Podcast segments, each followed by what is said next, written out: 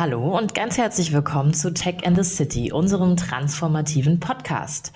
Wir beschäftigen uns hier mit den vielen Aspekten rund um das Thema Veränderungsprozesse. Wir, das bin ich, Katja Simic, und mein Co-Host, wie in jeder Folge, ist auch heute Rolf Lührs. Ja, hallo Katja. Äh, Thema unseres heutigen Podcasts ist die Frage, warum der Bau von Infrastrukturprojekten so lange dauert. Das Thema ist ja auch im Kontext der Bundestagswahl gerade in der Diskussion. Wir brauchen ja neue Schienentrassen und Stromleitungen und Energieflächen äh, oder Flächen für erneuerbare Energien, um mit dem Klimawandel zurechtzukommen. Und das funktioniert natürlich alles nicht, wenn das so lange dauert, wie es das normalerweise in Deutschland tut. Und in diesem Zusammenhang ist dann immer die Rede von Planungsbeschleunigung, Bürokratieabbau, Verschlankung der Genehmigungsverfahren und so weiter.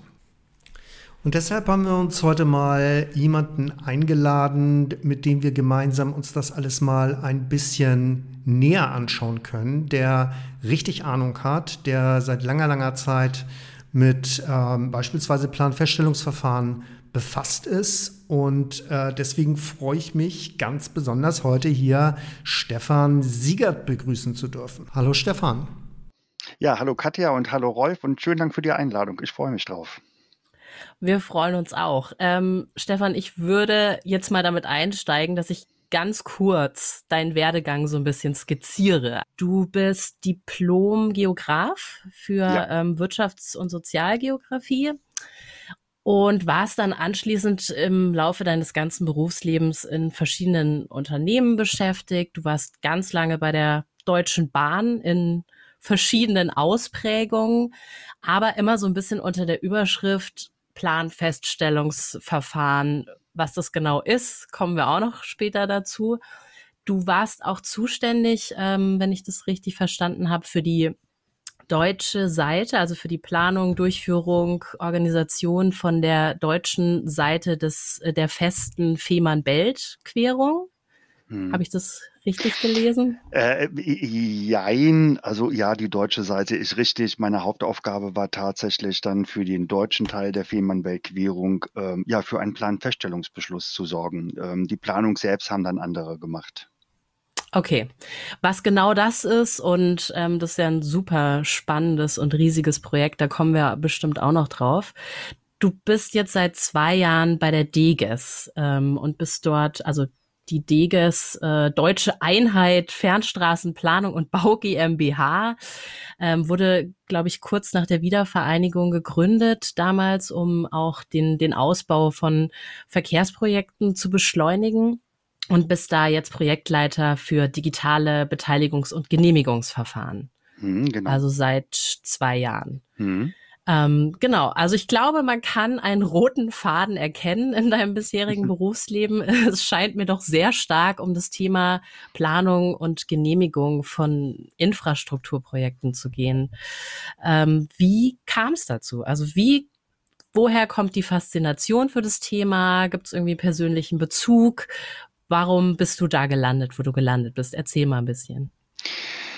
Ähm, ich kann generell sagen, dass mein beruflicher Werdegang von vielen glücklichen Zufällen ähm, auch stark beeinflusst ist. Ähm, ja, tatsächlich, ich habe Geografie studiert. Meine ähm, Vertiefungsrichtung, wo ich hin wollte, ist tatsächlich Städtebau. Insofern passt das hier hervorragend und Raumplanung. Ähm, Städtebau war vor allen Dingen mein Wunsch, ja, so in Richtung städtebauliche Entwicklungskonzepte zu arbeiten und ähm, Quartiersentwicklung, solche Dinge. Also nicht so die klassische Bauleitplanung, sondern wirklich was Innovatives einfach zu machen, was Neues zu machen. Mhm. Und ähm, habe während des Studiums dann äh, bei den Bauingenieuren in Hannover in einem Verkehrsinstitut, in einem Eisenbahnverkehrsinstitut, Institut als Hiwi gearbeitet und ähm, ja, habe dann, äh, man kann wirklich sagen, kurz vor meinem Diplom eine Stellenausschreibung in der Zeitung gelesen, dass eine, ein, ein, ein Eisenbahningenieurбüro einen Geografen gesucht hatte, wo ich dachte, hoppla, ähm, zum damaligen Zeitpunkt kannte man den Beruf des äh, Diplom-Geografen eigentlich noch gar nicht so richtig und dachte mir, ach, das klingt interessant und äh, zumal ich auch unter anderem deshalb nach Hannover gegangen bin, ähm, während des Studiums, weil das ja so die Vor-Expo-Zeit war. Ich wollte mhm. unbedingt auch etwas gerne irgendwie mitarbeiten und beitragen wollen zur Expo 2000 in Hannover. Und da hat sich eine Chance für mich ergeben. Naja, um es kurz zu machen, ähm, über dieses Institut bin ich dann letztendlich dann äh, genau in diesen Job reingekommen, der ausgeschrieben war. Und ähm, meine erste Aufgabe, ja, es war ganz lustig. Ähm, ich hatte meinen ersten Arbeitstag in diesem Ingenieurbüro, bin eigentlich kein Verkehrsplaner, wie gesagt dann, ja. Und dann hat jemand die Frage gestellt, wir haben hier so ein Planfeststellungsverfahren. Wer kennt sich denn damit aus? Und dann habe ich gesagt, na ja, ich habe das gelernt, weil ich auch Jura unter anderem im Nebenfach studiert habe, da mit Schwerpunkt Verwaltungsrecht. Und äh, dann hieß es, ja, dann mach mal, Stefan. So. Ja. Und so bin ich eigentlich dazu gekommen. So wie die heilige Jungfrau zum Kind gekommen ist, so bin ich dann äh, zur Planfeststellung gekommen und habe ganz schnell festgestellt, mir macht das Spaß. Ja, und so mhm. bin ich halt bei diesem oder in diesem Metier immer hängen geblieben, selbst heute noch. Okay, Stefan, du hast ähm, Spaß an Planfeststellungsverfahren. Äh, wenn man so hört, wie die in der Öffentlichkeit diskutiert werden, möchte man äh, annehmen, dass es gar nicht so viele Leute gibt, die Spaß daran haben, weil es wird eigentlich immer nur im Zusammenhang mit Genehmigungsverfahren, Bürokratie, läuft alles viel zu lange, bringt uns um Kopf und Kragen. Da müssen wir dringend dran, das zu beschleunigen. Ähm, wie stellt sich denn das für dich dar als jemand, der natürlich viel mehr darüber weiß als die meisten Politiker und die Öffentlichkeit ohnehin? Kannst du uns mal so ein bisschen so eine kleine Einführung für Dummies geben? Was sind Planfeststellungsverfahren? Wozu braucht man die überhaupt? Ja. Was sind das, mit dem du dich da beschäftigst? Also ohne jetzt äh, dann gleich ins juristische Seminar einsteigen zu wollen, ganz kurzer Abriss. Ähm, wenn ich ein Haus bauen möchte, dann brauche ich in der Regel eine Baugenehmigung. So war es zumindest noch in, vor vielen Jahren so, ist heute etwas aufgelockert worden. Ähm, und in dieser Baugenehmigung muss ich einfach halt gewisse Dinge dem, der, der, der Genehmigungsbehörde mitteilen. Ja, die Maße des Bauwerkes, ähm, welche unter Umständen auch äh, Folgemaßnahmen erstehen dadurch, sprich also Kanalisation muss irgendwie angeschlossen werden, solche Sachen. Und nichts anderes machen wir im Grunde genommen mit dem Planfeststellungsverfahren. Ähm, wenn ich irgendwo eine neue Eisenbahn baue oder auch eine neue Straße oder ein, äh, eine, eine Wasserstraße ausbauen möchte zum Beispiel, dann muss ich ähm, den muss ich eine, eine, eine Baugenehmigung beantragen, weil ja ich damit auch äh, in Rechte Dritter eingreife, zwangsläufig. Und äh, das Ganze muss geregelt werden. Und normalerweise ähm, ist so ein Genehmigungsverfahren so aufgeteilt oder aufgebaut, dass ganz viele bestimmte fachliche Bereiche betroffen werden, für die ich separate Anträge und damit auch Genehmigungsverfahren eigentlich beantragen müsste. Ähm, und ähm, damit man eben nicht dann ständig von einem Verfahren zum nächsten Verfahren rennt, ähm, haben unsere Vor-Vor-Vorfahren, kann man schon sagen, das Instrument der Planfeststellung erfunden. Das heißt, diese vielen Einzelgenehmigungsverfahren, die eigentlich erforderlich wären, werden in einem gesamthaften Verfahren zusammengefasst. Und ähm, damit verbunden ist auch eine Öffentlichkeitsbeteiligung, weil natürlich Dritte betroffen sind. Man kann nicht immer klar abgrenzen, wer denn diese Dritten genau sind. Ich sage nur als Stichwort Lärmschutz zum Beispiel, Lärmauswirkungen, die von Verkehrswegen ausgehen.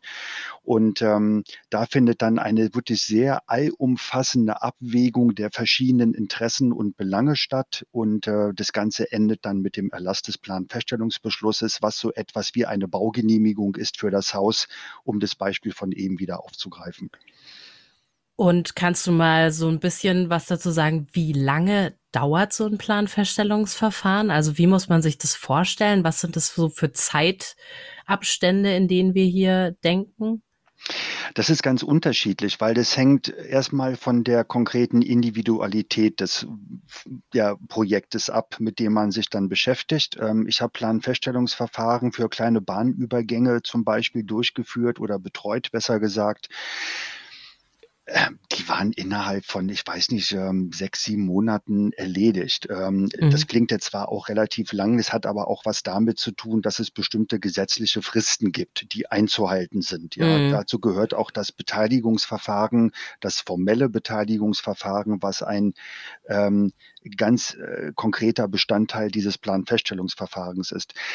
Wenn wir allerdings über Planfeststellungsverfahren sprechen, die in der Öffentlichkeit im starken Fokus stehen, weil sie einfach kritische Verfahren sind, wo es sehr widerstreitende Interessen gibt, können da ohne weiteres mehrere Jahre ins Land gehen. Also ich habe auch schon Planfeststellungsverfahren erlebt, ähm, die haben ja sieben, acht Jahre gedauert. Ja, das ist natürlich eine andere Hausnummer. Mhm. Und ähm, wenn du jetzt noch mal an deine Zeit irgendwie im Rahmen der festen Fehmarn-Belt Querung zurückdenkst, also das Projekt ist ja noch nicht abgeschlossen, jetzt vielleicht mal noch als kleine Hintergrundinfo. Ich glaube, der Zeitplan ist derzeit 2029 mhm. soll es, ja, glaube ich, ja. fertig sein. Aber da kam es ja auch zu ordentlichen äh, Verzögerungen immer wieder. Woran liegt sowas?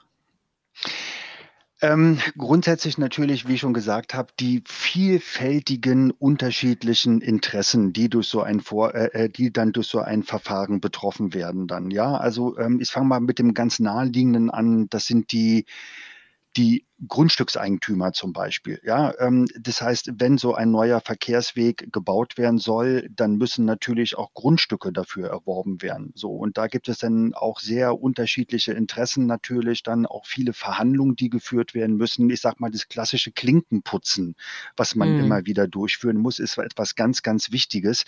Das heißt, vieles läuft auch außerhalb des förmlichen Planfeststellungsverfahrens, einfach um für mehr Transparenz zu sorgen, auch die Planung und das Vorhaben zu erklären. Ähm, es geht nicht darum, andere zu überzeugen. Wer von vornherein mit dieser Vorstellung in so eine Verhandlung auch zum Beispiel oder in ein Gespräch reingeht, jemanden zu überzeugen, hat nach meiner Meinung schon von vornherein verloren. Es geht mhm. aber darum, für Transparenz zu sorgen, das heißt Wissensteilung zu betreiben, damit der andere dann die Position von mir als Vertreter des Vorhabenträgers auch zumindest nachvollziehen kann. Ja, und warum halt gewisse Dinge, die man sich persönlich als Betroffener wünscht, am Ende doch nicht so umsetzbar sind, weil es in der Regel rechtliche Hindernisse und Hürden gibt, die dem entgegenstehen.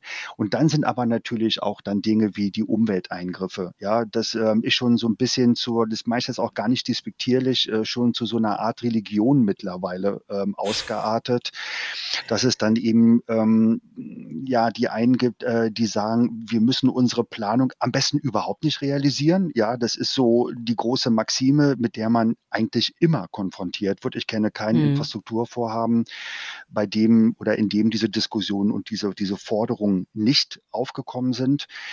Ähm, und dann ist aber auch die Frage, okay, wie sehen denn jetzt unsere ökologischen Kompensationsmaßnahmen aus? Das heißt also, wenn wir zum Beispiel einen Baum fällen müssen, ähm, wie viele Bäume welcher Art können dann oder sollen oder müssen wo dann wieder neu gepflanzt werden, damit eben der Eingriff, den wir dann mit dieser Baumaßnahme erzeugen, an anderer Stelle wieder ausgeglichen werden. Und auch da gibt es ganz unterschiedliche Interessen und Erwartungen. Ähm, das ist sogar tatsächlich abhängig von Interessensverbänden, mit denen wir auch immer wieder konfrontiert werden. So. Und denn aber auch politische Erwägungen, äh, gerade große ähm, Planfeststellungsverfahren sind ein Stück weit auch mittlerweile politische Verfahren, muss man sagen. Mhm. Ähm, das wird offiziell kein Mensch so ähm, wiedergeben, aber ich bin davon überzeugt, weil die Politik mittlerweile auch immer wieder versucht, Einfluss auf das Verfahren zu nehmen und dabei häufig Verschlimmbesserungen bewirkt.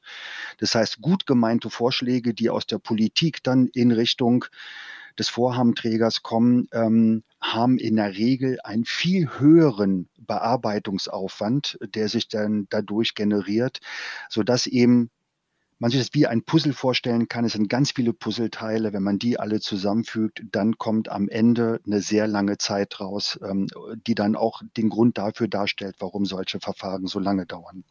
Hm. Dass die so lange dauern, äh, ist ein gutes Stichwort, ähm, das ich mal zum Anlass nehmen würde, das so ein bisschen äh, politisch auch zu kontextuieren. Wir leben ja jetzt gerade in einer Zeit, wo wir paradoxerweise mehr bauen und vor allen Dingen Infrastruktur bauen müssen als jemals zuvor. Und zwar letztlich, um die Umweltfolgen äh, unserer bisherigen Lebensweise zu kompensieren. Also Stichwort äh, Reduktion CO2-Ausstoß, äh, Klimawandel, äh, 1,5 Grad Ziele. Dafür brauchen wir ja vor allen Dingen ähm, Energietrassen, oder nicht vor allen Dingen, aber wir brauchen Energietrassen, wir brauchen, mhm. wir müssen diese Energie erzeugen, dafür brauchen wir riesige Flächen, brauchen mehr Windräder, wir brauchen mehr Stromleitungen.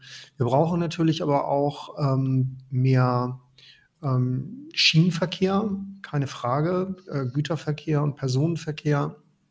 In all diesen Bereichen muss sehr, sehr viel gebaut werden. Und ähm, die Zeithorizonte, in denen wir ähm, im Moment zumindest denken, sind ja gar nicht so schrecklich lang. Und wenn dann einzelne äh, Planfeststellungsverfahren, weil sie sehr umstritten sind, äh, sieben, acht Jahre dauern, wo würdest du denn die Chance sehen, dass wir diese ähm, Planverfahren und die Genehmigungs- und Beteiligungsverfahren ähm, so beschleunigen, dass wir da überhaupt eine Chance haben? Weil sonst werden wir über all diese Maßnahmen nur reden, weil sie ja jeweils für sich immer wieder selber auch Interessen verletzen, Umwelteingriffe darstellen und so weiter.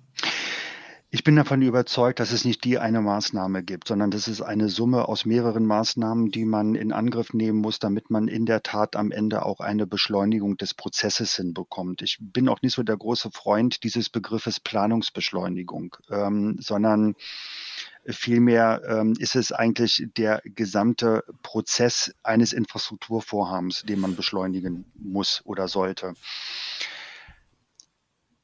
Ich fange mal mit dem, mit, mit mal so den, den, den, den, den, den harten Faktoren an, ja, wo ich da ein, ein, ein Beschleunigungspotenzial sehe. Ähm, zu den harten Faktoren zählt für mich vor allen Dingen, dass wir die Möglichkeiten, die uns die Digitalisierung bietet, und da muss man jetzt sagen, so, ich sag mal, komisch, dass es auch klingen mag, das ist etwas Gutes der Pandemie, ähm, dass ähm, die Pandemie einen riesen Digitalisierungsschub ausgelöst hat, weil man festgestellt hat, okay, so wie wir in der analogen Welt bisher miteinander kommunizieren, kommuniziert haben, ähm, können wir das unter, oder wenn es eben, ich sag mal, höhere Dinge gibt, höhere Gewalten gibt, äh, die auf einmal gewisse äh, Gewohnheiten ja, das sind ja, ja, an sich Gewohnheiten eigentlich dann, ähm, die bisher gelebt wurden, dass die auf einmal nicht mehr umsetzbar sind ähm, oder so in der Form nicht mehr weiter fortgeführt werden können. Und deswegen ähm, sehe ich da wirklich in der Digitalisierung große Vorteile. Dazu gehört zum Beispiel, weg von diesen Papierbergen, die für die Planfeststellungsunterlagen, die also die Antragsunterlagen auch darstellen für ein solches Planfeststellungsverfahren, ähm, hin zu einer webbasierten ähm, Bearbeitung und auch Durchführung eines Planfeststellungsverfahrens. Ich will es mal an einem ganz konkreten Beispiel festmachen. Ähm, es gibt ja, wie ich schon eingangs sagte, ein förmliches Beteiligungsverfahren. Das heißt, die Planfeststellungsunterlagen werden dann in den Rathäusern in der Regel der von dem Projekt betroffenen Kommunen ausgelegt und dafür müssen enorme Papierberge äh, fabriziert werden. Um mal das Beispiel der festen Fehmarn-Weltquerung zu nehmen. Die Planfeststellungsunterlagen hatten einen Umfang von 24 Leitsordnern, die alle prall gefüllt waren. so, also könnt ihr euch vorstellen, über oder wie viele Wälder ähm, sterben müssen, äh, ja. nur um diese Unterlagen zu erstellen. Dieser Erstellungsprozess dauert Zeit. Ja, äh, es muss gedruckt werden, es muss äh, mhm. dann transportiert werden in die verschiedenen äh, Auslegungsstellen und so weiter, ist ein Zeitfresser par excellence und wehe dem, irgendwas läuft schief weil das passiert. Das liegt in der Natur der Sache. Es ist menschlich, dass dann vielleicht in dem einen Ordner doch mal die falsche ähm, Unterlage Klar. eingeheftet wird. Der zweite Punkt ist der, äh, der ebenfalls einen wesentlichen, ich sag mal, Baustein darstellt zur Verlängerung dieses, dieses Genehmigungsprozesses ja, ich kann halt nicht morgens um halb drei ins Rathaus gehen, um mir die Planfeststellungsunterlagen angucken, unter, sondern ich bin an die Öffnungszeiten ähm, gebunden des Rathauses, muss unter Umständen einen Tag Urlaub nehmen, damit ich mir diese Unterlagen ansehen kann und muss mir dennoch irgendwie Gedanken machen, wie kann ich jetzt eine Einwendung dazu äh, formulieren, dann, äh, also sehr komplizierte Sache. Deswegen, wenn man das Ganze webbasiert machen kann über ein zentrales Beteiligungsportal, ähm, wo ich nur eine einzige digitale Unterlage dieser Planfeststellungsunterlagen einstellen brauche, spare ich Produktionskosten, ich spare Lieferkosten alleine. Und ich rede hier wirklich über zwei, drei Wochen allein, was man dann da an Zeit einsparen kann. Ähm, ich bin viel bürgerfreundlicher mit so einem Beteiligungsportal, äh, habe damit auch noch die Möglichkeit, ähm, mehr, ich sag mal, begleitende Informationen für die Öffentlichkeit zur Verfügung zu stellen, um Hintergründe zu erläutern, wo ich zum Beispiel auch erläutern kann, warum dauert denn so ein Planfeststellungsverfahren so lange? Es gibt da wunderbare kleine Erklärfilme zum Beispiel dann, ja, mhm. ähm, bis hin zu einem digitalen Modell, was ich auch zur Verfügung stellen kann, des Infrastrukturvorhabens, worum es geht. Ähm, weil wenn man sich heute zum Beispiel mal einen technischen Lageplan anguckt, das ist die Draufsicht, diese Pläne sind schön bunt, die sind zweidimensional und ich sehe lauter bunte Linien. Hm. Ich denke da sofort an das Schnittmuster ähm, für irgendwas aus der letzten Boda so in etwa und muss dann im Kopf erstmal zusammenbasteln was für eine Information steckt da eigentlich drin? Ja, ja ähm, was ist eine Straße? Was ist eine Eisenbahntrasse? Äh, was ist eine Grundstücksgrenze möglicherweise? Da ist eine Brücke. Was ist denn oben? Was ist denn unten? Das heißt dadurch, dass sich jeder Betrachter dieser Unterlagen im Kopf selbst zusammenbasteln muss oder vielmehr übersetzen muss. Was sagt mir diese 2D, diese zweidimensionale Darstellung in meinem Kopf jetzt ja, übersetzt ja. in einem dreidimensionalen Modell, gibt es häufig Fehlinterpretationen und damit Missverständnisse, die ebenfalls ein Faktor sind, der eben einen höheren Klärungsbedarf nach sich zieht, damit mehr Zeit auch letztendlich auffrisst regelrecht. Und wenn ich dann mit einem digitalen Modell arbeiten kann, was ich auch dann Genauso, wenn ich jetzt mir bei ähm, irgendeinem Versandhaus mir etwas äh, bestellen möchte online, dann habe ich da auch entsprechende Viewer, also Betrachter, kann mir das von verschiedenen Blickwinkeln aus angucken und so weiter und bekomme sofort ein Gefühl, was ist das für ein Produkt und genauso auch dann ähm, bei diesen Unterlagen oder eben bei diesem digitalen Modell des Verkehrsprojektes. Aber schließt man dadurch nicht auf der anderen Seite vielleicht auch Leute aus? Also muss es jetzt noch eine Zeit lang beides geben, dass ich sowohl irgendwie die Möglichkeit habe, aufs Amt zu gehen? Also wenn ich mir jetzt meinen Vater vorstelle oder meine Tante Erna, die natürlich noch keinen Computer mit Internetanschluss zu Hause hat, die aber vielleicht auch was dazu sagen will. Also denkst du, es muss diese Übergangsphase geben oder müssen wir einfach viel schneller und viel radikaler komplett umstellen auf digital? Also diese Frage ist eine, Entschuldigung Katja, eine reflexhafte Frage, weil diese Frage höre ich immer, so wie ich das Wort Digitalisierung Klar. in den Mund nehme. Ähm, die Frage ist natürlich berechtigt, ähm, aber ich will jetzt mal die Gegenfrage stellen. Ähm, wie viel Menschen gehen denn tatsächlich ins Rathaus, um sich die Unterlagen anzugucken? Ja, ähm, wie viele Menschen beziehen noch eine gedruckte Tageszeitung? Versus der Menschen, die, ein, die, mhm. Tageszeitung als E-Paper auf dem Tablet lesen und so weiter und so fort dann, ja. Genauso was auch so diese Generationsfrage anbetrifft. Ich bin immer wieder erstaunt, wenn ich dann eben ältere Menschen sehe, also älter, die wirklich sind als ich, ich bin jetzt 53, ja, ähm, 70 plus, wie selbstverständlich die mit einem Smartphone umgehen, mit dem Computer und so weiter, sich da wunderbar zurechtfinden. Ähm, Natürlich gibt es eben welche, die haben Probleme mit der IT. Denen fehlt die IT-Affinität, gar keine Frage dann, ja. Nur, wenn ich mir aber mal vergegenwärtige, dass ich habe jetzt nicht die genaue Zahl im Kopf, ich meine, 94 ähm, Prozent der Bevölkerung, zumindest hier in Deutschland, nutzt das Internet auch als Informationsquelle es gibt leider keine statistischen Erhebungen, wie viele Menschen dann tatsächlich ins Rathaus gehen, um sich die Unterlagen anzugucken. Mhm. Ich behaupte einfach mal, das ist ein wesentlich niedrigerer Prozentsatz. Dann bin ich doch damit viel bürgerfreundlicher. Das heißt, heute ist doch das Risiko, dass ich Betroffene ähm, von ihrem Beteiligungsrecht bei einem solchen Planfeststellungsverfahren, ich sag mal mehr oder weniger ausschließe, weil eben ich die sehr starken Öffnungszeiten des Rathauses habe und selbst hier in einer Stadt wie Berlin, wenn ich hier das Rathaus Schöneberg nehme, was bei mir um die Ecke rum ist, ähm, es gibt nur zwei Tage, wo ich nach 13 Uhr ins Rathaus gehen kann. Mhm. Ähm, ansonsten ist von 9 bis 13 Uhr oder 8 bis 13 Uhr dann ist Schluss. Das ist doch viel ausgrenzender letztendlich, als wenn ich digitale Möglichkeiten anbiete, mich hier zu beteiligen. Ja, dem würde ich mich auch komplett anschließen. Ich glaube, die Ausgrenzung äh, findet mittlerweile äh, primär auf eine andere Art und Weise statt. Und das ist die äh, Expertise, die benötigt wird, um überhaupt eine Vorstellung davon zu kriegen, was denn da geplant ist. Ja. Also wir beschäftigen uns ja auch schon seit vielen Jahren mit dieser Art von Unterlagen. Ich muss ganz ehrlich sagen, ähm, selbst ein Bauleitplan ist nicht einfach zu verstehen. Ein Flächennutzungsplan ist alles andere als einfach zu verstehen. Und wenn man sich dann ein komplexes Infrastrukturprojekt vorstellt, wie eine Bahntrasse, die über ein paar Kilometer irgendwo lang geht, da werde ich mich als Laie und als Bürger sehr, sehr schwer tun, mich da in diesen 24 Leitsordnern irgendwo zu orientieren und da eine Seite zu finden, wo ich dann sage, ha, dagegen würde ich jetzt aber gerne mal was sagen. Also der, der, sozusagen die, das Ausschließen von, von äh, Verständnis und Beteiligung findet ja eher dadurch statt,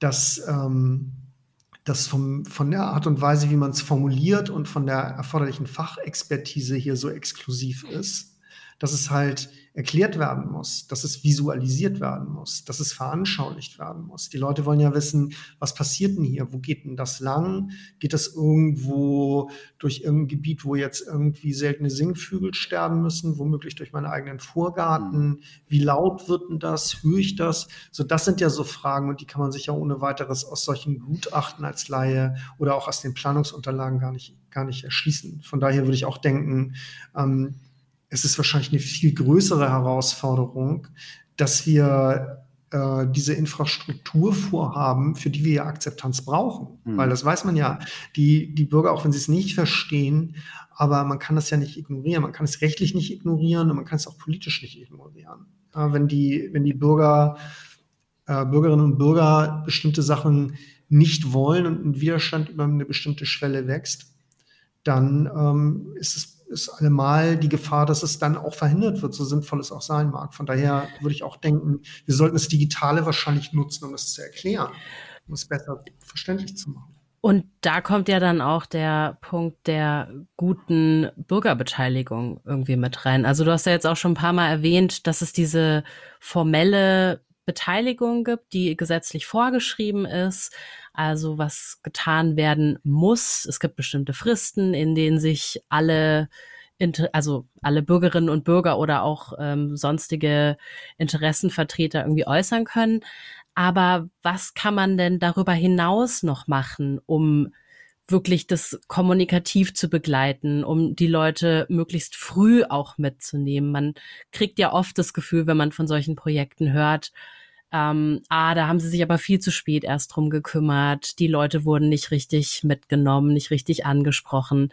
Was macht denn für dich da eine gute Beteiligung aus? Wie, wie unterscheidet sich denn eine gute von einer schlechten Beteiligung? Um es mal, ich starte mal den Versuch, das auf einen Nenner zu bringen. Ähm, oder auf eine Kernbotschaft zu bringen. Eine gute Beteiligung ist für mich dann gegeben, wenn ich frühzeitig das Wissen der Menschen vor Ort einbinde in meine Planung. Ähm, denn ähm, ja, natürlich halt, wir sind alles Expertinnen und Experten in unseren unterschiedlichen Bereichen, in denen wir tätig sind. Ja, wir haben halt den super klasse Planer für den konstruktiven Ingenieurbau, der kann Brücken und Tunnel planen bis zum Abwinken, hat aber eben überhaupt kein Verständnis, was das Thema äh, was weiß ich dann, äh, FFH-Problematik zum Beispiel anbetrifft dann, ja. Ähm, und so kann man das Ganze weiterspinnen. Ähm, die Leute, die vor Ort sind, die Betroffenen, die kennen doch ihre Region am besten. Und die können doch auch, äh, auch am, am, am schnellsten uns wertvolle Hinweise geben und damit dann diesen Planungsprozess, und jetzt meine ich wirklich den Planungsprozess, nicht mhm. den Genehmigungsprozess, ähm, auch sehr positiv beeinflussen. Und das sollten wir doch als Vorhabenträger für Infrastrukturprojekte als eine sagenhaft tolle Chance betrachten. Also nicht im Sinne von, so wie es in der Vergangenheit war, da hat auch ein Umdenken zum Glück stattgefunden. Aber in der Vergangenheit, ich denke jetzt mal so 20 Jahre, 25 Jahre zurück, das waren dann eher so die Störenden. Ja, ähm, mhm. ich möchte gerne in Ruhe planen, weil ich mhm. weiß, was ich hier plane, ich weiß, was ich hier mache, ich kenne mich mit der Rechtslage aus, ich kenne mich mit den ganzen Vorgaben aus, die in den diversen technischen Regelwerken drin stecken. Ähm, und die Laien vor Ort haben sowieso keine Ahnung. Die Denke, ja ähm, löst sich zum Glück mehr und mehr auf. Das heißt, wir befinden uns auch in einem Kulturwandel. Ja, denn Digitalisierung oder auch jetzt mal unabhängig von der Digitalisierung, auch was es Beteiligung anbetrifft, ähm, wir haben gelernt, wir können mit den Methoden, die wir vor 30 Jahren angewendet haben, heute keinen Blumentop mehr gewinnen. Ja, deshalb müssen wir auch neue Wege, neue Methoden ähm, äh, beschreiten. Und dazu gehört es auch, dass wir einen Kulturwandel durchführen. Das heißt, ganz schlicht, wie interagieren wir mit den Betroffenen vor Ort? Und wenn wir das so frühzeitig wie möglich machen, ist das ein guter Weg. Vor allen Dingen auch vor dem Hintergrund, es gibt so ein wunderbares Beteiligungsfenster, ja, und das beschreibt so in etwa, wenn ich so ziemlich am Beginn meiner Planung mhm. bin, kann ich noch relativ unkompliziert Änderungen vornehmen. Ja, das hat kostenmäßig dann ähm, wen oder nur sehr geringe Auswirkungen dann, ja, und sind noch, kommen, kommen noch verschiedene andere Faktoren hinzu. Je später ich mich in der, im Planungsprozess befinde, desto mehr gefestigt wird meine Planung. Und wenn ich dann feststelle, ja. oh hoppla, hier habe ich jetzt aber ein großes Hindernis auf einmal, was ich irgendwie überwinden muss, das kostet Zeit und Geld und nicht zu knapp das Ganze. Und deswegen gehört eine, zu einer guten Beteiligung auch die Betroffenen, wie gesagt, als Verbündete zu betrachten, nicht als Gegner oder als Querulanten, ähm, um auf diese Art und Weise auch so früh wie möglich Konflikte zu erkennen und um darauf zielgerichtet zu reagieren. Aber es gibt ja auch auf der anderen Seite dieses Beteiligungsparadoxon, was ja genau umgekehrt auch sagt, dass es die Leute am Anfang einfach noch nicht so wahnsinnig interessiert, weil es noch so weit weg ist. Und je konkreter dann die Planung ist und je näher das Ergebnis irgendwie rückt, dann plötzlich äh, natürlich alle feststellen, oh hoppla, das betrifft mich ja persönlich und jetzt ist es irgendwie ganz konkret und steht vor der Tür. Äh, steht es nicht in einem Widerspruch dazu? Wie kann man das irgendwie abfangen? Also als Widerspruch sehe ich das jetzt nicht unbedingt, weil wir uns auch die Frage stellen müssen, wer beteiligt sich denn? Das ist ja nicht so, dass sich 100 Prozent der Bevölkerung beteiligt. Ähm, der überwiegende Teil der Bevölkerung, denen ist das ziemlich Wurst, ehrlich gesagt, mhm. ja, ob da jetzt ein Projekt geplant wird oder nicht, ähm, sondern ähm, auch wenn man gibt ja so klassische Projekte, ich sage jetzt ganz bewusst die Stuttgart 21, das war jetzt wirklich ein ganz spezielles Thema, denn weil das Ging war mir auch schon ein paar Augen, Mal auf der Zunge. Ja. ja, äh, das ist in meinen Augen einfach nur ein Kommunikationsdesaster gewesen dann. Ähm, aber ähm, eben bei anderen Dingen, ähm, es gibt irgendwo eine Projektidee, die wird mal irgendwie halb öffentlich geäußert und bums bilden sich sofort die ersten Bürgerinitiativen. So und da gehört es doch denn dazu, auch die vor allen Dingen ein Stück weit abzuholen und mit einzubinden. Ähm, denn die Erfahrung, die ich jetzt immer in meiner, ich sag mal, Karriere als Planfeststeller gemacht habe, ist die, ähm, es knirscht dann richtig laut, wenn die Leute das Gefühl haben, dass sie zu spät eingebunden werden. Mhm. Ähm, sie betrachten sich selbst gerne so als die Leidtragenden, ja, so nach dem Motto, ich hätte ja gerne, wenn ich gekonnt hätte, aber ihr habt mich ja nicht gefragt, so in etwa, und heute mache ich richtig mhm. Bambule.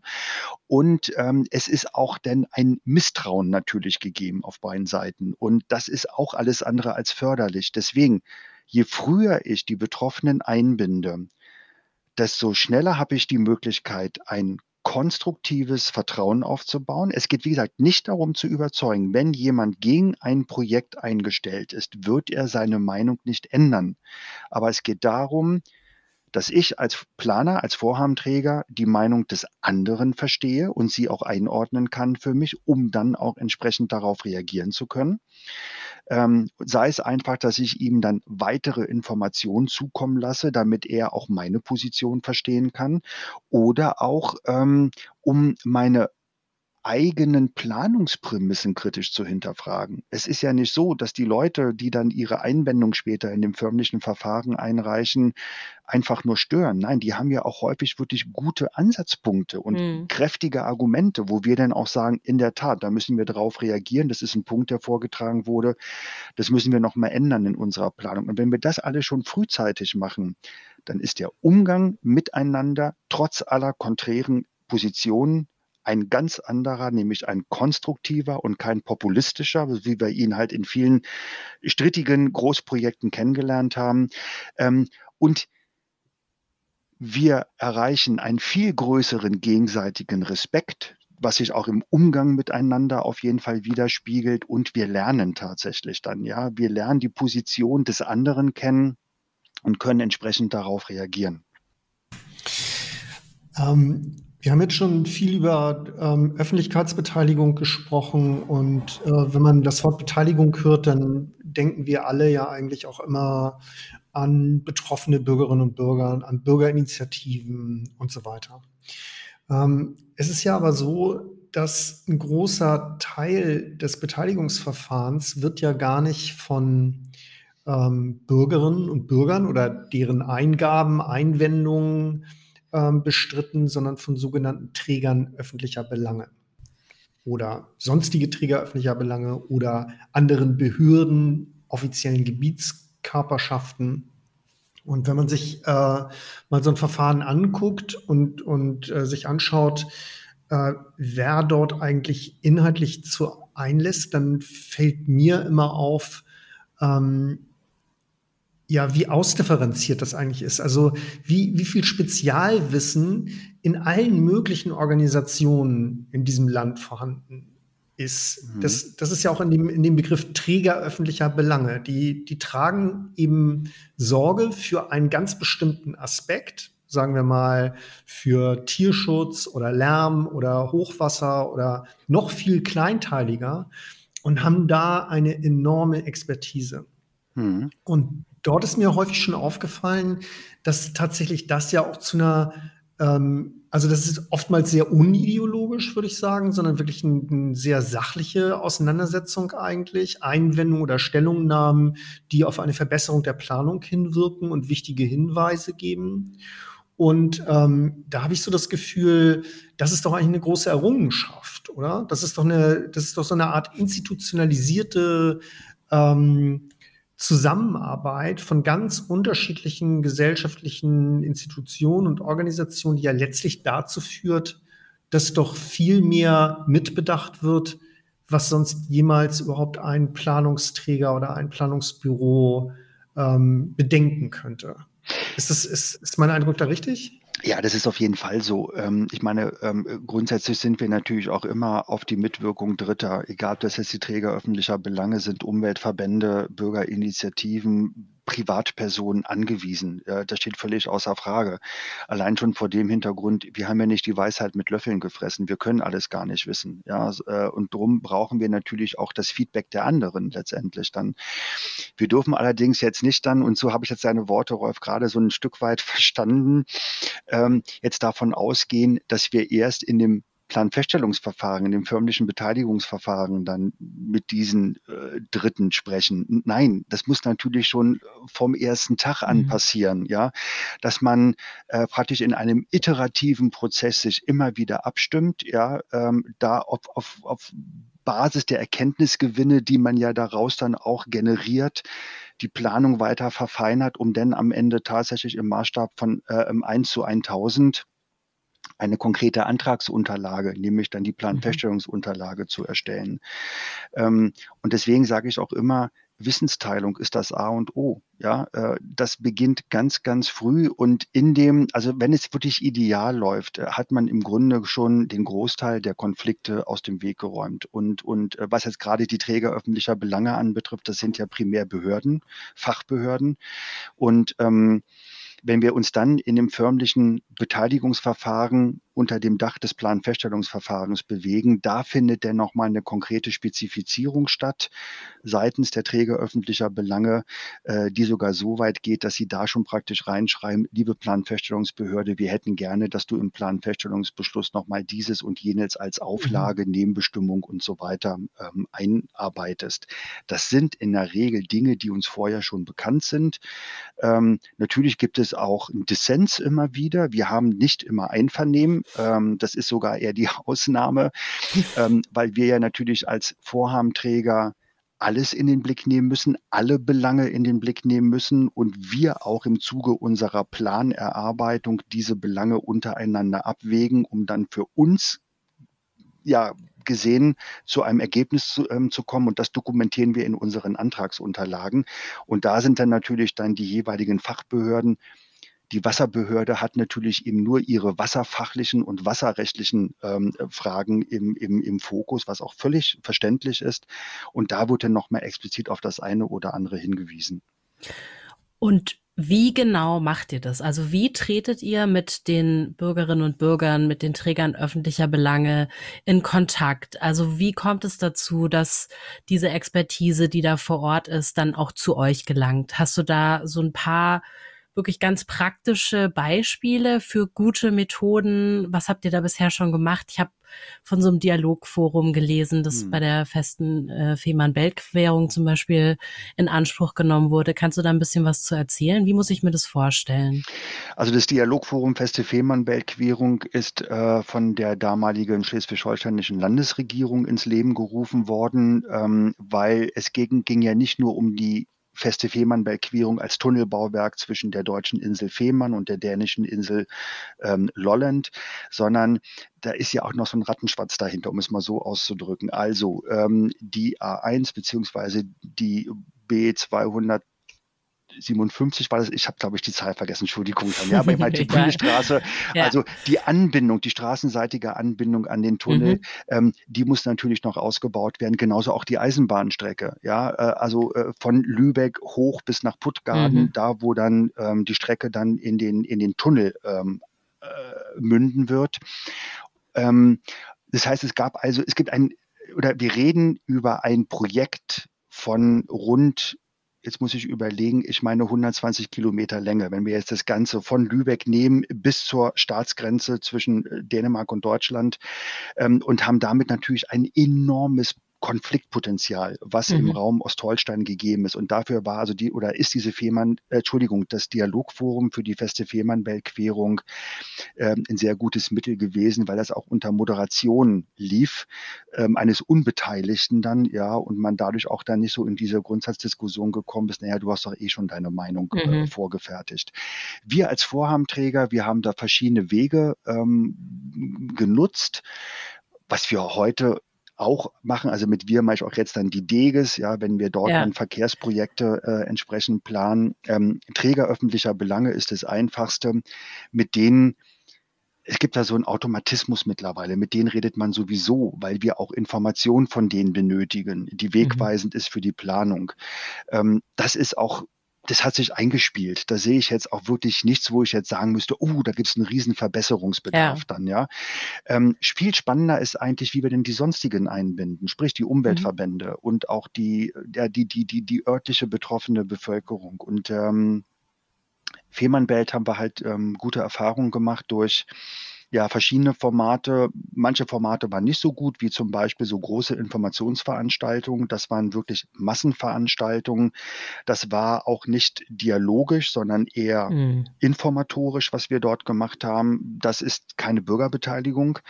Drum sind wir dann, was jetzt so die, die ich habe mal privaten anbetrifft, ähm, haben wir dann ähm, Nachbarschaftstreffen ähm, mhm. organisiert. Das heißt, wir haben dann, was in dem Raum auch gut ging, ähm, weil eben die direkt Betroffenen, das sind so ein paar kleinere Dörfer. Also das heißt, da konnte man wirklich auch Postwurfsendungen in die Briefkästen reinwerfen und wir haben einfach für einen Sonnabendnachmittag zum Beispiel zu Kaffee und Kuchen eingeladen.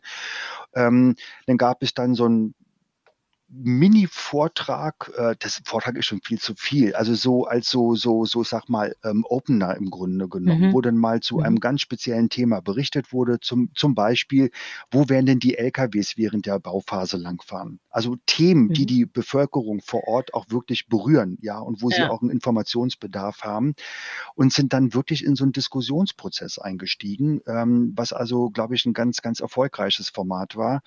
Mit den Umweltverbänden haben wir ein sogenanntes, ähm, wie haben wir das genannt, Fachdialog Umwelt ins Leben gerufen.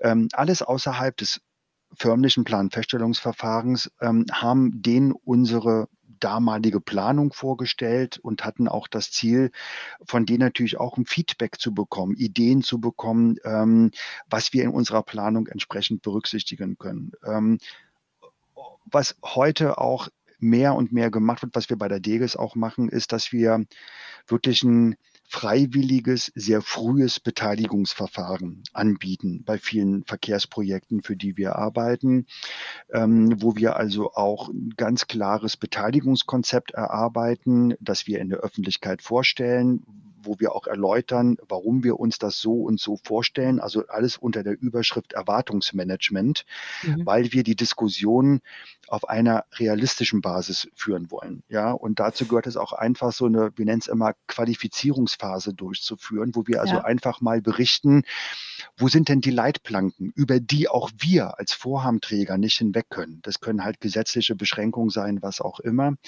Und steigen dann auch ähm, in einen, ich sag mal, ja, teilweise sogar in einen gemeinsamen Bearbeitungsprozess ein, wo wir zusammen mit den Stakeholdern vor Ort und auch mit der Bevölkerung vor Ort in bestimmten Formaten die Planung gemeinsam entwickeln und auch weiterentwickeln. Und damit haben wir überwiegend gute Erfahrungen gemacht. Natürlich holen wir uns auch mal ab und zu eine blutige Nase, das gehört dazu. Und dann heißt es aber auch, was lernen wir da draus, damit sich diese Situation nicht nochmal wiederholt.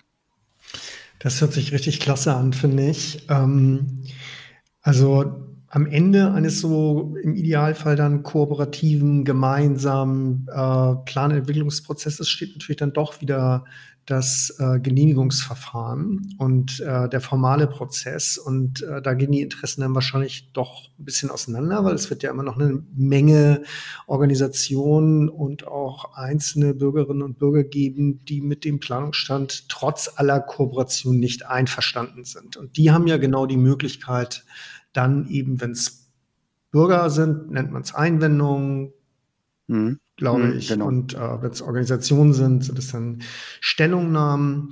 Äh, kannst du uns mal ein Gefühl dafür geben, jetzt zum Beispiel äh, am, am, Beispiel äh, Festival Beltquerung an diesem Prozess, mhm. wie viel Einwendungen von der Anzahl und vom Umfang gehen denn da so ein? Und wie werden die dann oder wurden die dann bearbeitet? Ähm, also bei der Fehmarnberg-Querung hatten wir auf der deutschen Seite, da haben wir mehrere Beteiligungsverfahren durchgeführt, weil wir auch mehrere äh, Änderungen unserer Planung vorgenommen haben. Das waren so rund in, in Summe 16.000 Einwendungen, mit denen wir zu tun hatten.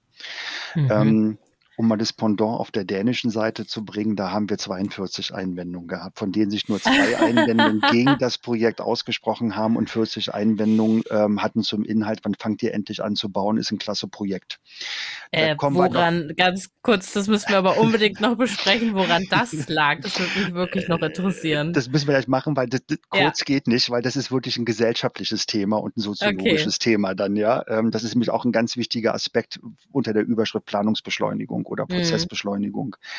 Mhm. Ähm, es, man, man, muss auch dazu sagen, äh, die Frage, wie viel Einwendung es gibt, hängt von vielen Rahmenbedingungen ab, die wir als Vorhabenträger auch nicht so wirklich beeinflussen können. Also äh, zum einen hängt es davon ab, wo befinden wir uns. Ostholstein ist nun eine Region, die nicht wirklich jetzt zu einem, ich sag mal, äh, urbanen Ballungszentrum gehört, ja, wo wir also auch eine hohe Bevölkerungsdichte haben. Das hat natürlich schon alleine äh, Auswirkungen auf die Zahl der Einwendungen.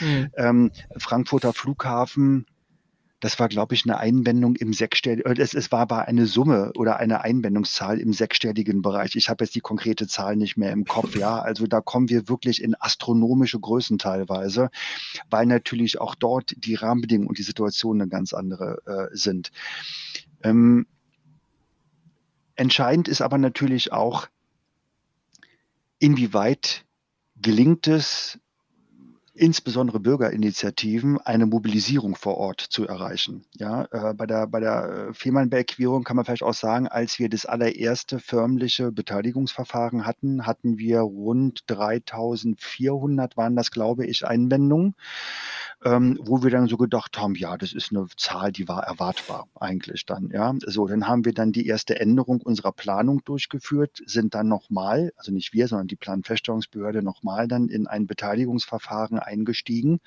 und da hatten wir auf einmal 12.500 Einwendungen, wohlgemerkt eine Planänderung. Ja, mhm. warum ist das so? Ja, es hat sich eine sehr schlagkräftige Bürgerinitiative gegründet, gab auch noch weitere Bürgerinitiativen, die, ich sag mal jetzt so blöd das klingen mag, einfach wirklich gewusst haben, wie betreibt man Marketing. Ja, mhm. das haben die auch wirklich so betrieben, ähm, angefangen damit, dass sie einen Einwendomaten, so nenne ich das Ding immer, im Internet angeboten haben, wo man sich also seine individuelle Einwendung anhand von vorformulierten Textbausteinen zusammenbasteln konnte, was reichlich genutzt wurde.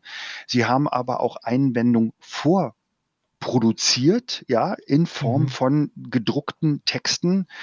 Ähm, es, es, war gerade Hauptsaison, Sommer, ja, äh, Ostholstein ist eine Urlaubsregion und ähm, dann sind also dann, dann ist diese Bürgerinitiative mit ihrem Wohnmobil von Marktplatz zu Marktplatz gefahren und hat dann die Einwendung dort und das Volk gestreut. Man musste eigentlich nur noch Name, Adresse, Datum, Unterschrift einfügen, fertig. Das erklärt, warum die Fehmarnbelt-Querung in Deutschland auch Einwendung aus Österreich, Norwegen und Litauen war, glaube ich, auch einer dabei erhalten hat, ja. Wo man sich auch die Frage stellt, Litauen, okay, inwiefern sind jetzt die Litauer davon betroffen dann, ja? Aber, aber ganz kurze Nachfrage dazu, äh, weil ich glaube, dass das vielleicht auch nicht äh, jeder weiß. Ähm, es ist ja im Prinzip egal in Anführungszeichen, wie viele Einwendungen reinkommen, oder? Es gibt, es zählt einfach das Argument. Also wenn es genau. ein gutes Argument gibt, warum die Planung geändert oder gestoppt werden sollte, dann, ähm, dann zählt das, egal ob diese Einwendung jetzt 20 Mal oder auch nur einmal vorkommt. Mhm. Und es ist auch egal, ob ich als Person jetzt wirklich dort lebe, wo dieses Projekt durchgeführt wird oder ob ich von wo ganz woanders komme. Also wie du jetzt gerade gesagt hast, jemand aus äh, Österreich darf mhm. sich auch zu der festen Fehmarn-Weltquerung äußern. Genau, also ähm, das Recht, ähm, äh, sich zu einem solchen Vorhang zu äußern, ist nicht darauf reduziert, dass ich dort vor Ort auch leben muss, sondern man mhm. muss immer zum Ausdruck bringen, weshalb man glaubt, in seinen persönlichen Interessen betroffen okay. zu sein durch dieses Vorhaben. Bei dem Österreicher könnte es zum Beispiel der Grund gewesen sein, ja, ich mache gerne in Ostholstein Urlaub und mein Urlaubsgenuss okay. wird dadurch eingeschränkt. Das ist eine persönliche Betroffenheit. Mhm. Ähm, mhm. und ähm, deshalb setzen wir uns natürlich auch mit jeder einzelnen Einwendung individuell auseinander. Ähm, wir schreiben, das ist jetzt nicht gesetzlich gefordert, aber hat sich so eingebürgert mittlerweile. Wir schreiben dazu auch sogenannte Erwiderungen. Das heißt, äh, wir artikulieren unsere Position zu den einzelnen mhm. Inhalten, die in der Einwendung vorgetragen werden. Und das machen wir in der Regel. Auch da gibt es keine gesetzlichen Vorgaben oder dergleichen, wirklich für jede einzelne Einwendung, die reingekommen ist. Das hat natürlich manchmal zur Folge, dass wir da auch mit Textbausteinen arbeiten, weil sich viele äh, Themen auch wiederholen inhaltlich. Ja, und dann machen wir da schon zugegebenermaßen Copy and Paste. Trotzdem aber setzen wir uns mit jeder einzelnen Einwendung individuell auseinander. Ja. Und das Ganze ist auch eine wichtige Unterlage oder auch eine wichtige Informationsquelle für die Planfeststellungsbehörde später, weil sie ja dann auch die verschiedenen Interessen und Belange abwägen muss, um dann zu einer Entscheidung zu kommen. Okay, wie gehe ich jetzt mit dem Einwand, der hier mhm. vorgetragen wurde, ganz konkret um? Und das kann man später auch im Planfeststellungsbeschluss nachlesen. Aber erstmal wird es ja vermutlich darum gehen, ähm, diese Einwendung überhaupt mal äh, zu analysieren und bearbeitbar zu machen. Oder? Die, die kommen ja größtenteils wahrscheinlich nicht digital rein, sondern ähm, oder im formalen Verfahren müssen sie, gab es ja zumindest bis vor kurzem ein Schriftformerfordernis. Mhm. Das heißt, ihr habt Briefe bekommen, äh, 16.000 Einwendungen, davon okay, ein Teil vielleicht ähm, standardisiert möglicherweise, aber dennoch muss ja irgendwie diese Textmenge erstmal in eine Form gebracht werden, dass man die überhaupt bearbeiten kann und dann muss man sie ja sichten. Das ist ja alles andere als trivial bei so einem umfänglichen ähm, ähm, Textwerk einfach. Wie, wie, wie ist man da vorgegangen und, und äh, wie sollte man da vielleicht vorgehen? Es ist in der Tat ein großer logistischer und ein extrem Zeit- und Personalaufwand, den man hier betreiben muss, gar keine Frage. Wenn wir jetzt also wirklich über ähm, eine große Anzahl von Einwendungen sprechen, ähm, sag mal so, digital bekommen wir die Einwendungen heute schon insofern, dass es einfach gescannte PDF-Dateien sind. Nicht wir sind der Empfänger der Einwendung, sondern die Planfeststellungsbehörde. Äh, mhm. Äh, die Planfeststellungsbehörde scannt diese Einwendungen. Ähm, die gescannten Dateien bekommen wir dann zugeschickt. Ähm, häufig per E-Mail. Also Tauschserver ist auch noch nicht so richtig, ähm, ich sag mal, etwas, womit man als Tool arbeiten kann. Ja, so nach dem Motto, ich habe da was Neues eingestellt, zieh's dir mal schnell runter. Ähm, ich erwähne das deshalb, weil ähm, wenn ich das per E-Mail verschicke, gibt es ja auch gewisse Volumenbeschränkungen, ja, und ja. Ähm, da kann auch mal eine Einwendung größer als 10 Megabyte sein und bei vielen Providern scheitert man dann schon, wenn man das per E-Mail weiterschicken möchte. Ähm, und ich hole mir jetzt insofern so ein bisschen aus, weil das auch Auswirkungen hat auf die Bearbeitungszeit in Summe. Ähm, die Anhörungsbehörde hat ihr eigenes Datenbanksystem, über die sie dann diese ganzen Einwendungen, äh, ich sag mal, verarbeitet, ja, also auch registriert mit einer äh, eindeutigen ID versieht und so weiter. So, dann erhalten wir das Ganze. Dann ähm, überführen wir das Ganze irgendwie in eine ähm, eigene Datenbank. Also praktisch der gleiche Prozess, den die Planfeststellungsbehörde schon gemacht hat. Völlig absurd, dieser Gedanke eigentlich. Müsst ihr auch noch mal machen dann. Genau, mhm. genau. Ähm, und ähm, äh, Datenbank ist deshalb einfach ein wichtiges Tool in dem Zusammenhang, ähm, weil ich sonst drohe, den Überblick zu verlieren. Wenn ich da nicht nach einem gewissen Standard äh, und einer, mhm. einem gewissen, ich sag mal auch Standardprozess vorgehe. Und ähm, dann fange ich eben an, tatsächlich, also nicht ich, sondern jetzt wir insgesamt, ähm, fangen dann an, die Einwendung zu lesen, sie zu analysieren. Zur Analyse gehört unter anderem schon mal die oder zu determinieren, was sind denn so die Hauptthemenbereiche eigentlich, die angesprochen werden, ja, um dann da auch so einen gewissen Trend abzuleiten am Ende, okay, in welche Richtung geht denn der Tenor überwiegend dann, ja, weil das auch Auswirkungen hat, wie wir dann uns positionieren in unserer Erwiderung. Also reicht es aus, an der Oberfläche zu plätschern oder müssen wir wirklich ins Detail teilweise rein? Ähm, und dann werden eben, wird so eine Einwendung die ja in der Regel nicht nur ein Thema zum Inhalt hat, sondern x Themen zum Inhalt hat, die wird dann wirklich filetiert in sogenannte mhm. Themenbereiche, weil damit natürlich auch unterschiedliche Bearbeitungen verbunden sind. Ja, ähm, ein Lärmschutzexperte kann es nicht unbedingt etwas zur technischen Planung schreiben, so wie eben halt ein technischer Planer ähm, nicht unbedingt was jetzt zu was weiß ich, dann das große Mausohr als streng geschützte Art, als ja genau streng geschützte Art etwas schreiben kann. Also auch hier muss dann natürlich dann eine klare Zuweisung äh, von mhm. Aufgaben erfolgen, wer kümmert sich um welches Thema, um dann die Erwiderung zu verfassen. Dann gibt es da auch noch so ein Qualitätsmanagementsystem am Ende, um sicherzugehen, wir sind konsistent in unseren Erwiderungen, also dass wir uns nicht widersprechen. Ähm, und äh, wenn wir am Ende fertig sind, ähm, kann da auch gut ein Jahr oder anderthalb Jahre vergangen sein, je nachdem, wie viel Einwendungen es in Summe sind, vor allen Dingen auch in welcher Qualität, inhaltlichen Qualität die Einwendungen ähm, vorgetragen werden, weil auch das ganz entscheidender Faktor für die Bearbeitungszeit sein kann. Und dann, ähm, wenn wir dann fertig sind, ähm, wird praktisch das Ergebnis dann wieder an die Planfeststellungsbehörde übergeben, die es dann weiterleitet. Das wird auch sehr unterschiedlich gehandhabt ähm, an die betreffenden Einwender. Das ist so der ganz in asthmatischer Kürze der Bearbeitungsprozess, wie wir damit umgehen. Wenn ich da mal ein bisschen scheinheilig nachfragen darf, das hört sich ja für mich an, als ob genau in diesem Bereich mal ganz erhebliche Effizienz, Zeit und Kostenersparnispotenziale schlummern, mhm. die möglicherweise insgesamt, wenn man es jetzt mal auf ganz Deutschland äh, ausweitet und auf alle Planfeststellungsverfahren, die wir so haben, einen ganz erheblichen Teil dazu beitragen könnten, diese Verfahren doch auch zu beschleunigen. Oder? Auf jeden Fall. Also das ist, ähm, äh, es gibt da viele Faktoren, ähm, die einer Beschleunigung zuträglich sind, aber hier sehe ich in der Tat, ich sag mal so, den ersten äh, Schlüsselbaustein oder Initialbaustein, ja, um da mal so einen Entwicklungsprozess anzustoßen.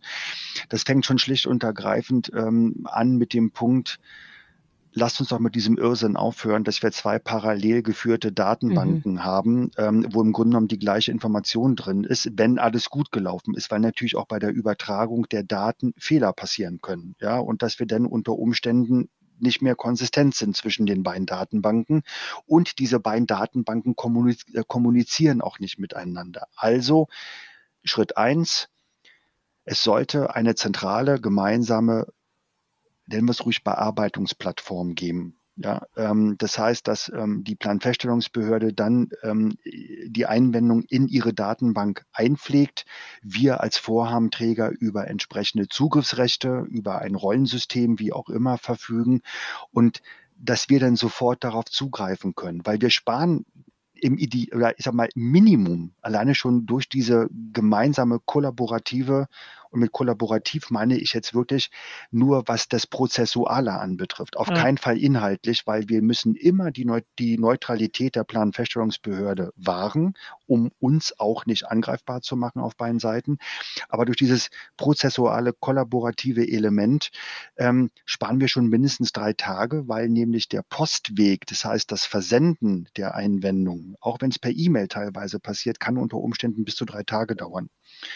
Und so wissen wir eben in Echtzeit, da liegt was vor mhm. und damit können wir arbeiten. Der nächste Prozess, wo ich Beschleunigungspotenziale sehe, ist natürlich auch, ähm, dass wir ein intelligentes Einwendungsmanagementsystem nutzen. Ähm, mit intelligent meine ich nicht die Einwendungsmanagementsysteme, die äh, ja bisher schon so groß auf dem Markt sind. Ähm, warum ist das für mich keine intelligente Lösung? Weil ich im Grunde genommen mit den klassischen Datenbanksystemen ähm, genauso arbeite wie unsere Vorfahren, als die nämlich noch mit einem Karteikasten und mit Karteikarten gearbeitet haben dann. Ja, also ich habe dann eine Box. In dieser mhm. Box befinden sich in bestimmten Schubläden nach einem bestimmten Ordnungsprinzip Informationen. Ähm, und wenn ich eine bestimmte Information suche, muss ich wirklich, ich sag mal, Schublade für Schublade öffnen und Karteikarte für Karteikarte durcharbeiten, in der Hoffnung, dass ich auch die Information finde, nach der ich suche. Heute machen wir genau das Gleiche mit diesen, ähm, ich sag mal, Softwareangeboten, die es gibt. Ähm, und äh, deshalb, äh, ja, wir nutzen halt nur ein anderes Tool. Wir haben eben keinen Karteikasten mehr, sondern wir haben dann so ein so eine Kiste, die sich Laptop nennt, Computer oder wie auch immer, ja, die aber, wo aber die Arbeitsmethode sich nicht davon unterscheidet von dem, was ich gerade beschrieben habe. Und was Intelligentes ist für mich, wenn es uns gelingt, Tools in so ein System einzuarbeiten, die mir eine Assistenz anbieten, eine Unterstützungsfunktion. Ja, und, und, und, und da denke ich eben halt wirklich an Dinge wie, ähm, dass dann eben über ja, künstliche Intelligenz ein automatisierter Abgleich erfolgt zum Beispiel, ein Informationsabgleich erfolgt, sodass das, was ich bisher selbst als menschlicher Bearbeiter suchen muss, dass die KI für mich übernimmt, wenn mhm. sie denn gut und sinnvoll programmiert ist, vorausgesetzt. Ja. Genauso auch, ähm, was dann eben die eigentliche inhaltliche Bearbeitung der Einwendung anbetrifft. Ja, ähm, also da, da sehe ich ganz viele Möglichkeiten, ähm, dass man damit eine echte Beschleunigung erzielen kann. Musik in meinen Ohren. Ähm, das erstaunt mich jetzt ehrlich Gründen, gesagt. Weil, wir, weil, das ja auch eigentlich so schon vor einigen Jahren unsere Hypothese war, dass es genau sich so verhält und wir angefangen haben, genau daran zu arbeiten. Aber selbstverständlich ist äh, auch noch sehr viel zu tun. Wir sind da auch erst am Anfang, würde ich mal sagen. Aber ich würde gerne mal kurz zusammenfassen, das Ganze, weil es mir jetzt nicht nur darum geht, ähm, äh, da die Sachen hervorzuheben, die äh, jetzt mir oder der Firma Demos da besonders in die Karten spielen, sondern was ich besonders interessant fand, ist, du hast jetzt mal mit Blick auf diese gesamten Beteiligungsprozesse gesagt, wir sind heute in einer Situation, wo wir eine neue Beteiligungskultur mhm. haben. Ja, vielleicht war Stuttgart 21 die Zäsur, vielleicht irgendwann um diese Zeit. In jedem Fall können wir es nicht mehr so machen, wie wir es früher gemacht haben. Und die Attitüde, dass man da nur mit einer ingenieurstechnischen Rationalität rangeht oder mit einer juristischen und sagt, wir wissen, wie es gemacht wird und jetzt erklären wir es euch und von euch müssen wir gar nichts mehr hören, die ihr betroffen seid, das funktioniert auch nicht mhm. mehr. Im Gegenteil, es geht um Wissensteilungsprozesse, es geht um kooperative Planungsprozesse, die es dann eben auch ermöglichen oder wahrscheinlich die Chance auch eröffnen, dass man sich nicht 100 Jahre vor Gericht streitet, sondern möglichst viele Leute mitnimmt, um tatsächlich einen Weg zu finden, der für sehr viele ähm, akzeptabel ist. Und ich glaube, das ist doch so wichtig, wenn man sich vorstellt, wie viel Infrastruktur wir jetzt bauen müssen, dass man nicht einfach wieder zurückfällt, ich sag mal, in die äh, 60er und 70er Jahre oder in die frühere Planungskultur, sondern dass man tatsächlich sich sehr genau überlegt, wie kann man es denn beschleunigen? Und beschleunigen kann man es auf der einen Seite durch ähm, Partizipation und Integration, indem man Wissen teilt und Leute mitnimmt. Und auf der anderen Seite, indem man das, was sich digitalisieren lässt, auch digitalisiert, das, was sich automatisieren lässt, automatisiert und eben auch modernere Ansätze wie künstliche Intelligenz nutzt, um genau diesen Teil eben zu beschleunigen, ähm, der dann auch Leute wie dich davon befreit, ähm, sehr viele Routinearbeiten immer wieder tun zu müssen und die wertvolle Arbeitskraft vielleicht nicht der ähm, sozusagen den inhaltlichen Argumenten zu widmen, sondern äh, eigentlich Büro, Routinejobs. Da Ganz genau, ganz genau. Das ist, äh, das sind genau die richtigen Punkte, die du gerade angesprochen hast, Rolf. Also das erste ist dann, ähm, es geht mir ähm, um Bürgerfreundlichkeit, um es mal ganz, ganz platt zu sagen dann, ja. Das heißt, niederschwellige Angebote unterbreiten. Niederschwellige Angebote fängt eben schon mit einer sehr frühzeitigen Beteiligung ein, mhm. ähm, einfach um dann zu sagen äh, oder auch dieses Signal auszusenden, ähm, wir möchten, wir möchten mit euch darüber reden, frühzeitig reden, ja. Und wir ähm, erkennen auch an, dass ihr natürlich Sorgen, Ängste habt und so weiter. Ja, weil äh, wenn da jetzt auf einmal so ein neues Verkehrsprojekt realisiert werden soll, äh, ist ja auch eine gewisse Zäsur, weil das bewirkt eine Änderung für den Raum auf jeden Fall. Und darüber müssen wir gemeinsam reden, ähm, damit ihm beide Seiten, also wir nicht nur die, die Meinung der Betroffenen kennen und die Sorgen, sondern damit ähm, äh, wir auch denen nochmal mitteilen können, ähm, wo wir Optimierungsmöglichkeiten auch sehen. Ja, also mhm. die Planung zu verbessern. Ich meine, klar, die Ob-Diskussion, die kann man nie ausblenden, die wird immer stattfinden. Aber da erklären wir und ich auch immer ganz deutlich, Leute, so leid es mir tut, wir sind die falschen Ansprechpartner, weil das Ob gerade bei, ich sage jetzt mal, bei der Fernstraßenplanung, ja, ähm, die wird im Deutschen Bundestag diskutiert und beschlossen. Wir sind nur das ausführende Organ, mehr nicht. Aber wir, sind, wir möchten gerne mit euch Möglichkeiten gemeinsam erarbeiten, wie man potenzielle Nachteile, also Beeinträchtigungen ja, ähm, in der Region vermindern kann in den mhm. Auswirkungen zum Beispiel. Und dann geht das Ganze aber auch weiter in dem eigentlichen Planfeststellungsverfahren. Also, dass ich mich eben wirklich morgens dann um halb drei an den Rechner setzen kann, mir die Planung angucke und das auch auf eine sehr niederschwellige Art und Weise durch 3D-Modelle, was weiß ich noch alles. Ähm, und dass ich dann gleich nebenbei noch schnell meine Einwendung dort ähm, reintippen kann, ja, um es mal so auszudrücken. Weil die Erfahrung, die ich immer wieder mache, ist die, dass ähm, wenn ein Verständnis besteht auf allen Seiten, für die Position auch, die es dann ähm, auf allen Seiten gibt, dann geht man auf einer sachlichen Ebene miteinander um, man führt einen sachlichen Diskurs und Polemik und Populismus ähm, findet, wenn überhaupt, dann nur noch sehr, sehr verhalten statt. Und das ist doch schon ein ganz großer Erfolg, wenn der andere verstehen kann, warum ich so agiere, wie ich das gerade mache und umgekehrt auch so. Absolut. Ähm, absolut. Es äh, klingt sehr, sehr logisch, was du sagst. Aber du hast vorhin auch schon mal kurz erwähnt, dass es in Deutschland manchmal ein bisschen schwieriger ist vielleicht als anderswo? Oder äh, wo, woran liegt das deiner Ansicht nach? Ähm, wa warum ist es hier anders? Also ich habe ja nun auch einige Jahre in Dänemark gelebt, ja, und ähm, habe deshalb auch die Gelegenheit gehabt, die dänische Gesellschaft kennenzulernen. Und äh, da ist mir dann schon sehr bewusst geworden, okay, es gibt tatsächlich im Habitus der dänischen Gesellschaft im Vergleich zur deutschen signifikante Unterschiede. Ähm, um nur ein Beispiel zu bringen, ähm, wir Deut oder es, es, es äh, ist schon eine etwas ältere Umfrage ähm, von, das war glaube ich Infratest, ich weiß nicht, also zumindest eben halt ein renommiertes ähm, Meinungsforschungsinstitut. Genau, genau. Institut dann hat eine Umfrage gemacht, nach der ich meine, das waren 94 Prozent der Bevölkerung, die gefordert haben, mehr Güterverkehr auf die Schiene. So, jetzt könnte man ja annehmen, das ist ein großer gesellschaftlicher Konsens, den wir hier mhm. haben dann, ja, ähm, damit eben das auch alles bisschen, ich sag mal, äh, umweltfreundlicher abläuft, was so Transportketten und so weiter anbetrifft.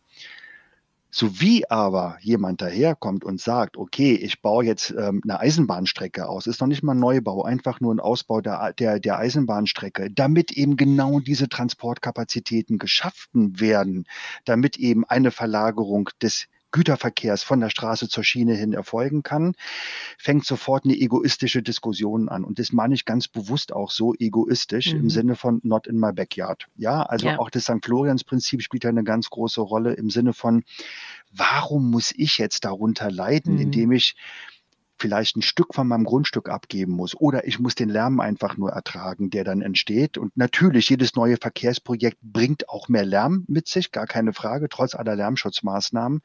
Ähm, warum muss ich jetzt darunter leiden, damit dann der Großteil der Bevölkerung ähm, einen Vorteil davon hat dann, ja? Mhm. Ähm, und dieses Denken, not in my backyard und in Tateinheit, um es mal so auszudrücken, mit dem St. Florians-Prinzip, findet man in Dänemark nicht.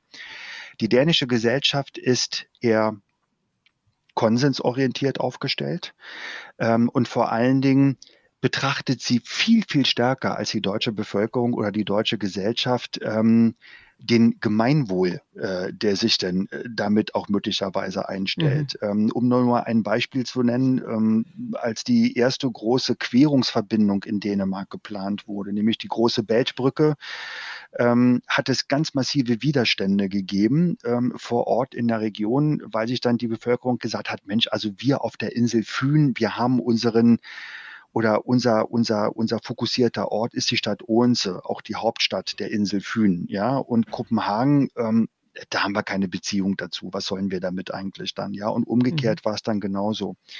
Die Brücke ist trotzdem gebaut worden und ganz schnell haben sich sehr viele positive Effekte eingestellt, sodass dann die dänische Gesellschaft auch ganz schnell gelernt hat, Mensch, das ist ja wirklich ein Fortschritt für uns hier, ja. Äh, äh unter wirtschaftlichen Gesichtspunkten die Region hatte wirklich davon partizipiert, ja, äh, weil sie auch neue Entwicklungsachsen gebildet haben und so weiter, sodass dann die Diskussion bei der Öresundbrücke, ja, also zwischen dem dänischen Kopenhagen, sage ich mal, und dem und dem ähm, schwedischen Malmö schon viel mhm. verhaltener waren. Mhm. Und auch heute ist die Öresundregion eine in sich gewachsene Region. Es ist völlig normal, in Malmö zu leben und in Kopenhagen zu arbeiten. Oder ich mhm. fahre mal schnell von Kopenhagen rüber nach Malmö. Wir reden da über 30, 34 Kilometer Entfernung, um in Malmö essen zu gehen zum Beispiel dann, ja. Sodass das auch begründet, weshalb bei der Fehmarnbelt-Querung wir nur die diese 42 Einwendungen hatten und zwei davon waren, haben sich nur dagegen ausgesprochen. Also ähm, es gibt so einen Lerneffekt und den vermisse ich hier in Deutschland. Ja, spannend. Ich glaube, also, das zu analysieren sprengt wahrscheinlich unseren Zeitrahmen, aber das definitiv ähm, auf jeden Fall echt eine interessante Beobachtung, ja.